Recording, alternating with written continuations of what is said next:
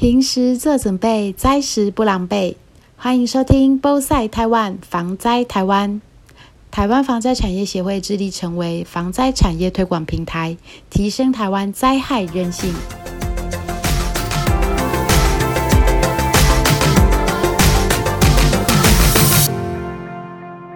那接下来我想要问一下，就是运存在当时啊，就是爸爸妈妈带着你逃难，那你是什么时候第喝到第一口水？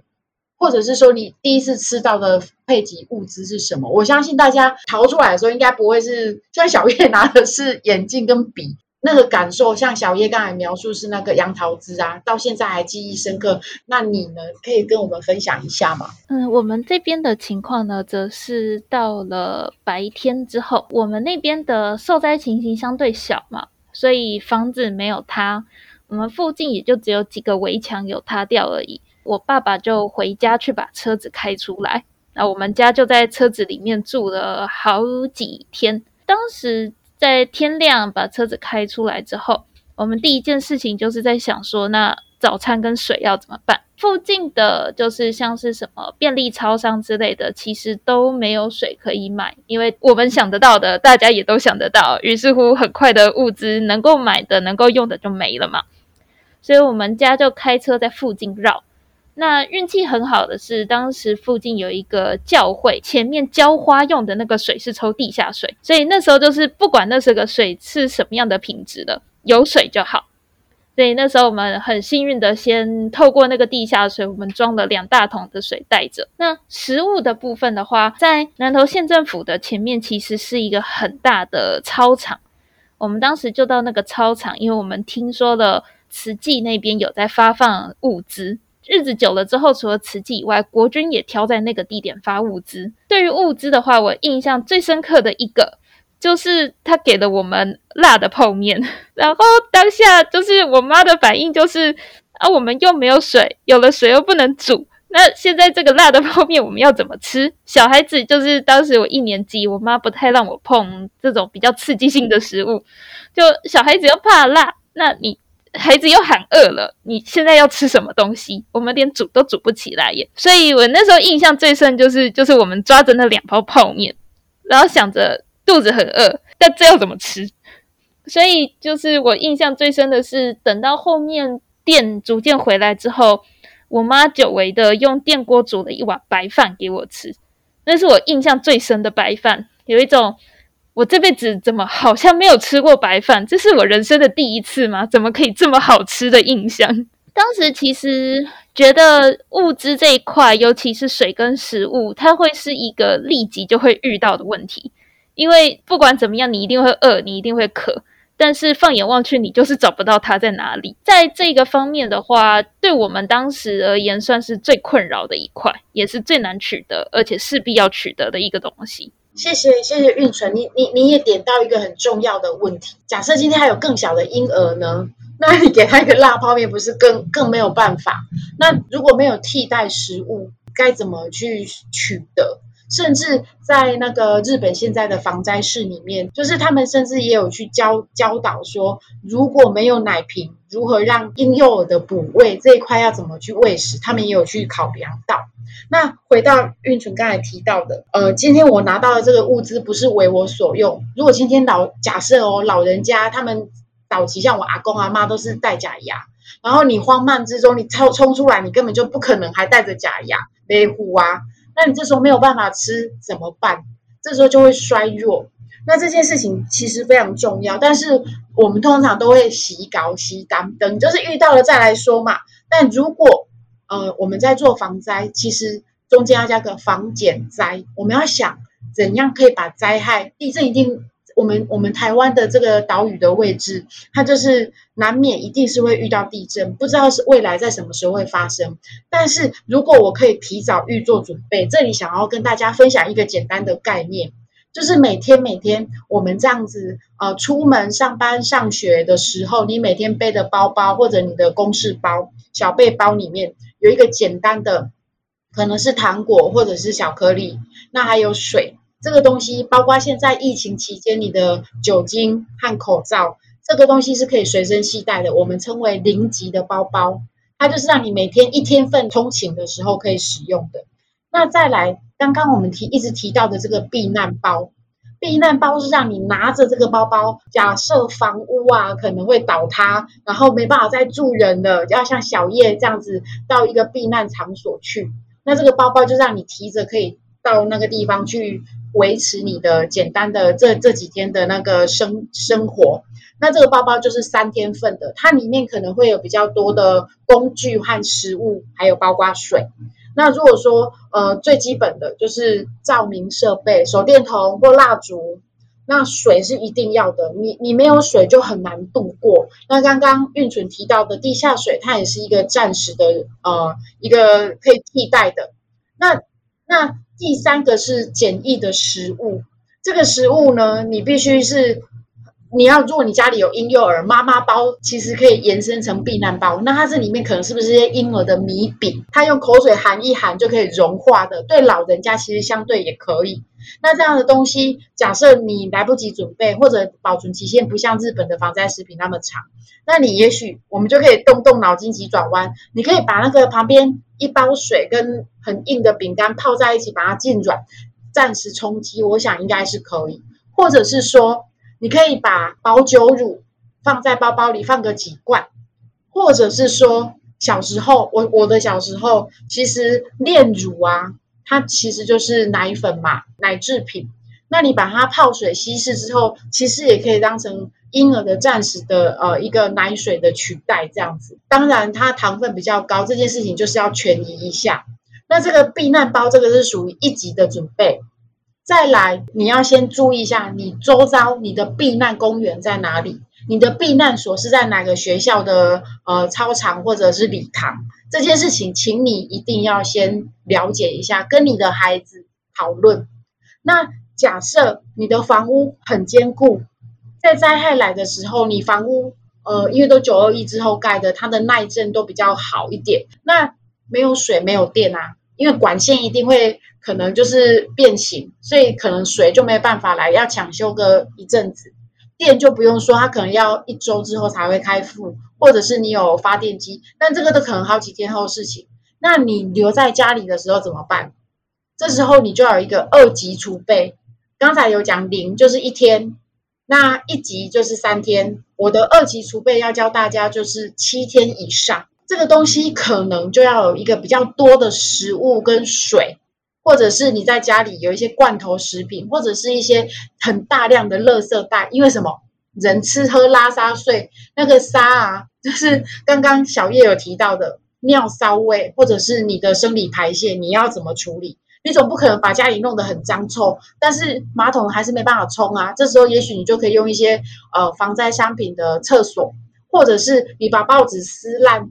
然后放在垃圾袋里面，拿可以把它包起来，打包，到时候再统一丢。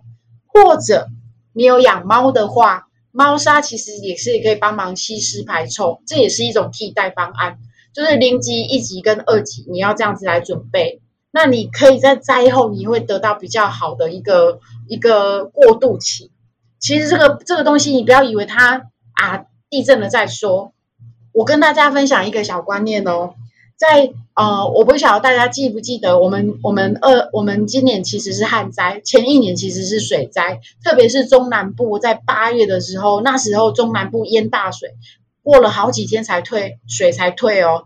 但是那时候发生一件事情，我我自己是南部人呐，我我妈妈她那时候就有提到，在因为我妈妈大家的习惯就是去菜市场，然后买采买当天你要吃的食物，就是要吃的当天早上买。可是，当你没有不像都市生活在我们台北，就是买好一一个礼拜的量的时候，发生一件事情，糟糕，在南部淹水不退的那几个区域，它就没有食物，它没有米，没有面，没有粮食，没有办法煮，然后就断粮了，必须要靠国军用用坦克车，用呃交法，然后想办法把东西送进去。那这件事情是水灾耶，水灾也发生这样的事情，那你平常能不能？有一些准备，让自己可以先度过救救援到来的那一段时间。我想要再问一下，就是心理层面的，因为地震哈，它不是只有摇一两下，它可能后面还有一连串的余震。而且有时候像日本的三一，它就摇的很久，会摇到你根本就丧失求生的欲望。那我想要问一下，就是先问小叶好了，当时地震发生的时候。你会认为自己能够度过这一段吗？你可以分享一下这个心情吗？因为大家其实很少去琢磨这一块。我我其实当天发生地震的时候，我那天其实做好我可能会死掉的准备，我已经做好了。因为我觉得那个状况非常严重，而且超过我的想象。然后我也不确定我能不能度过，因为因为离白天还很久，就是那几个小时里面，大家都哭成一团。我如果又哭，那就更惨，所以我不能哭。但我不能哭，大家哭成一团的时候，我要保持冷静，就是我是最冷静的那个，因为，哎，对，然后因为我随时要听声音，看看谁有没有人来找我或者是什么，我觉得那个状态就是内心是非常的惶恐。那我觉得信仰很重要，因为其实那个佛号哈的声音就此起彼落，在我们那一团里面就开始慢慢的有声音出来，这样，那我就觉得说，哦，好，因为人在惶恐无助的时候，的确。这个需要找一个信仰来当支支撑嘛，所以我觉得这个这个是，呃，如果念这个佛号或者让他们内心有比较稳定，我觉得倒是很好。其实心灵防灾这一块，因为因为啊，地震过后我们都会重视说啊，哎，要怎么样重建家园啊，这些比较实体的东西。那可是啊，你知道地震发生过后的那三五天啊，我看到的很多的人，包括我还有去问我的阿姨们，他们没有跟我们住在一起，他们是住在台中，那他们是在国宅那边。的状况，他说他们也是跟运存一样，在车上睡了好几天。在地震过后的这段时间，到底什么东西才可以让他们稳定？就是就是说，那怎么办？我的财产都不见了，那我我日子要过下去，我到底有什么事情可以让我支持下去？我就发现有很多的妈妈，他们就开始加入那个协助的工作，比如说煮大锅饭，他们就会出来，因为总是要证明自己的。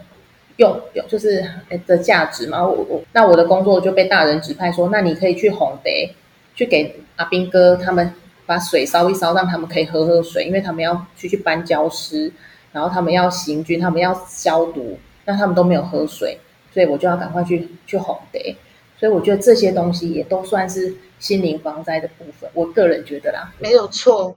你提到这个心灵防灾，呃，因为。我我我自己在在读资料的时候，有很多很多活下来的人，他其实没有办法挺过去，就是他有创伤症候群，因为他认为他全部都没有了，那独活也没有意思，他最后还是选择自杀这样子。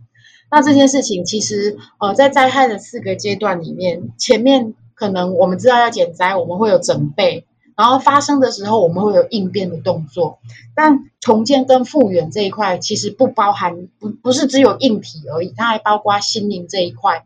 那大家可能会觉得啊，你就是要想自己努力，要坚强，要走出来呀。可是你刚刚提到的高中啊，可以去哄得，去哎认为自己有用，那妈妈会开始去煮东西，然后去后面的就业机会开始有创作一些手工物品。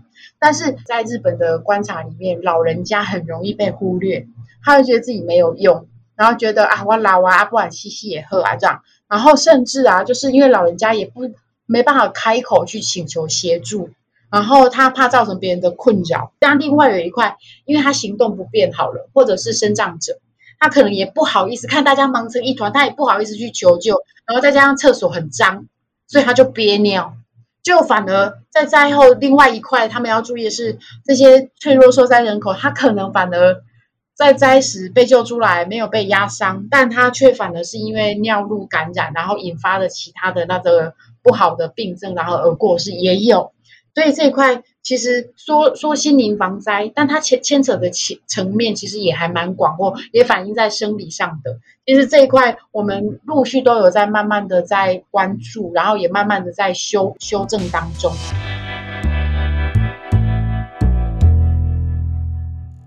哦，我想要请问一下，就是运存，在你后来从事这个地质的专业，然后现在你又做的是火山防灾计划，因为这你就从等于从一开始的受灾，然后慢慢进入这一行里面，你你看到的是什么？有没有想要特别跟我们分享的？好，那呃，九二一这件事情对我最大的影响，其实就是呃，我对震动变得非常的敏感，就是敏感到我都号称我是人体地震仪。对哪边的小震动，或者震的多大，我都可以清楚的报报给你听，这是几级。真的是一点点的小震动，就会让你一直回想到当天到底有多可怕这件事。我我那时候是读中心高中，我我我们车子曾经停在中心高中的前面，就是为了要等那个发粮食。然后那时候刚好遇到一个余震，很大余震，六点八级的那一次。然后我们就看着中心高中有一个很高的，大概三诶两层楼高的那个牌坊嘛，就是写着国立，就对，他就写着那个国立中心高中。然后开始摇，然后越摇越大，然后摇的那个角度，你觉得这已经是不可能物理上可以支撑的角度了。然后再随着地震越来越小，它就这样缓缓的。缓缓的，然后再回到正位上面。我在旁边看。我们中心高中的教室的，我们回到教室的时候，往天空一看，那个我们的天花板破一个大洞，水塔掉进来，所以那边也都不能上课，所以我们就是被搬到那个补校补校的教室里面去上课。我们那时候的教官，哦，我对我觉得他真的非常伟大，因为他才刚生完小孩回来，而他小 baby 才几个月。然后我的同学就是有住宿生嘛。然后他们住宿生一样，铁卷门整个被绞住了。然后他们是好像四五楼的样子，那个住在那上面。然后那天发生的时候，铁卷门出不去啊，房子结构也变形，所以他们没有办法下楼。那教官非常神勇的，就是叫他们把那个床单抽出来，然后打结，然后就做这个救生绳，从上面这样子降下来，然后每个都这样接下来，然后集合到那个操场这样子。我觉得哇，天哪，太厉害了！就是他灵机应变的同军科学的东西都全部用上了，这样。那我也我也再补充一下，因为我爸爸是当地的大学南开南开科大的老师，当时还是工专吧。然后因为南开的位置，在我事后学地址的时候才知道，它是位在刚好在断层线的旁边，一个非常危险的位置。所以呢，据当时就是守卫的说法，他刚吃完泡面。走出来要洗碗，然后九二一地震开始，四秒钟，南开的整个建筑全倒。天哪，南开很严重，南开超严重，可怕，断层带上的，真的就是。我会觉得，就是大卫这边有提及说，其实。在地震震后，人们的心情，尤其是老人家的，你要你要特别的去注意，因为他可能会有一些冲击，但并没有被弥补起来。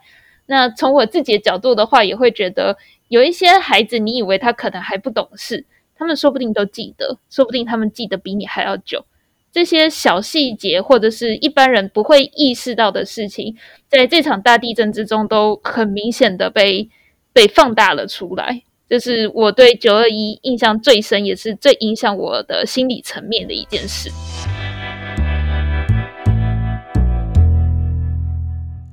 那那今天其实我们也谈了很多灾后记忆，然后包括这二十二年来，今年已经要进入第二十二年了。你们有什么要对我们的听众建议？就是有什么认为可以朝这个方向预做准备的呢？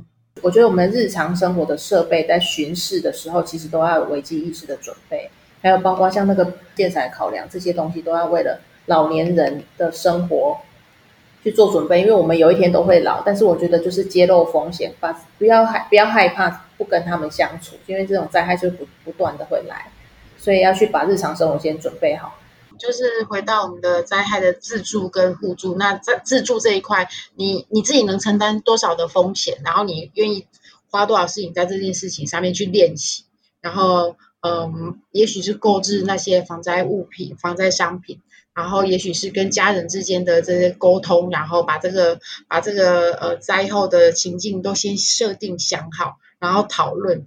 灾害我们没办法阻止它发生，但最后的确是可以透过这样子讨论来来做减灾。那运存呢？对我而言，我第一个会想要分享的就是。那种很高的柜子，为什么我们都会就是推荐说你后面最好要有一个固定？它会有其必要，在灾害来临的时候，你有固定好的柜子，不会造成你的逃生出路的影响。那如果是长期租屋族，那这种柜子你不一定有，你不一定可以在墙上钉钉子去固定你的柜子嘛？那你柜子的，尤其这种比较高的家具的摆放位置，只要能有空间，还是强烈的建议避开你的逃生路线。那其次就是刚刚有提到说，我在那十年之间，只要一点点的震动就会往外跑嘛。那个当下看起来很可笑，因为四周邻居都很冷静的，还坐在里面看电视，就你一个人冲出门。可是套一句电视剧的名字，逃避不可耻，但它很有用。你不要当那一个，当地震来了之后，你还冷静的坐在里面，然后屋子就塌的。你宁愿每一次都逃，直到你逃过了死神想要带走你的那一次，你就会知道这真的很有用。嗯，不要以为灾害不会真的发生在你身上，你该逃的时候，反正先逃就对了。没错，没错。刚刚我们重整一下哦，其实，在地震灾害的第一个状况，你一定是这真的是地震吗？会这么大吗？合理吗？然后你开始。你身体不由自主的发抖，你想逃，很有可能是你想逃也难难逃，或者是门，这时候绝对不是去开门。我们有一个 slogan 叫做“先想避难，再想疏散”。这怎么说呢？其实地震发生的当下，你只有很短很短的时间可以保护自己，所以无论如何，请你先保护好你的头跟颈。然后这个最脆弱的部位绝对不要让它受伤。你避难，然后把自己，也许你手边有什么物资，就拿来遮挡你的头跟颈部，然后把身体缩小，躲在桌子底下。那也要远离那个大片玻璃窗啊，或者是你也不能躲在玻璃桌底下，或者是书柜旁边，这个都是 NG 的。那避难的当下，这一个哎，地震摇晚了，你再想想，哎。怎样穿上，在最短的时间内穿上你的那个鞋子保护你，然后拿起你准备好的避难包，离开家里到一个安全的空旷场地。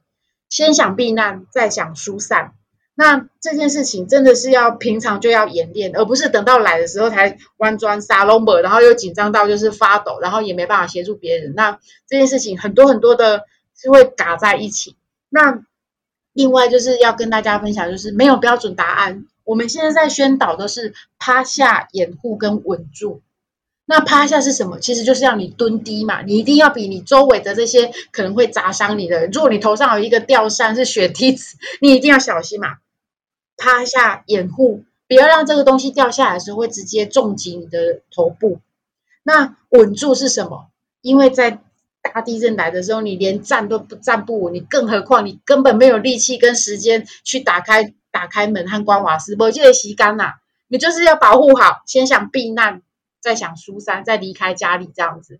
那这些其实这种虽然是啊，感觉是一个口号，可是你如果能够平常就练习，其实逃避并不可耻，就是它很有用。真的就是，请大家一定要把这些啊，不要认为说啊被嘟掉啦，啊那嘟掉吼，马马不话都干脆都不要逃，不是的。就像我们今天访谈的这两位在。灾后，然后能够在二十二年后跟我们访谈他宝贵的这个经验，其实真的是请大家一定要好好的去设想这个情境，然后把它用在你的生活里面。在围观大楼啊，当时这个生还者他有提到，他说那时候他的呃女儿的床边有一个衣柜。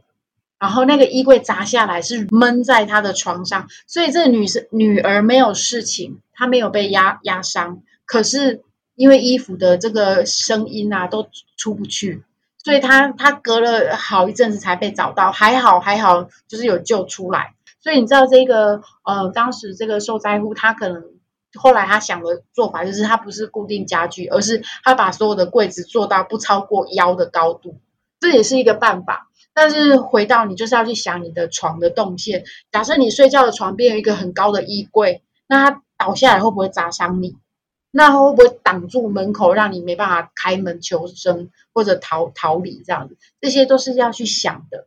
情境很重要，你要想想，假设是白天还是晚上，睡梦中在床上的时候是要急急忙忙逃难吗？那你的床旁边有没有一个呃摸得到的手电筒？它有没有固定住？这些都是我们可以讨论的。那未来我们也会就是制作一系列的相关的这种访谈，分享给大家，让大家能更能够去让自己设身处地的去想，如果是我，我会怎么做？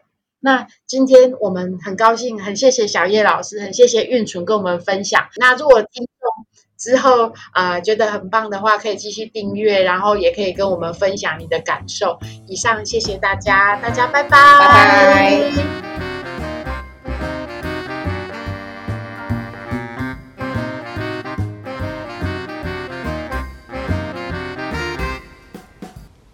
感谢您的收听。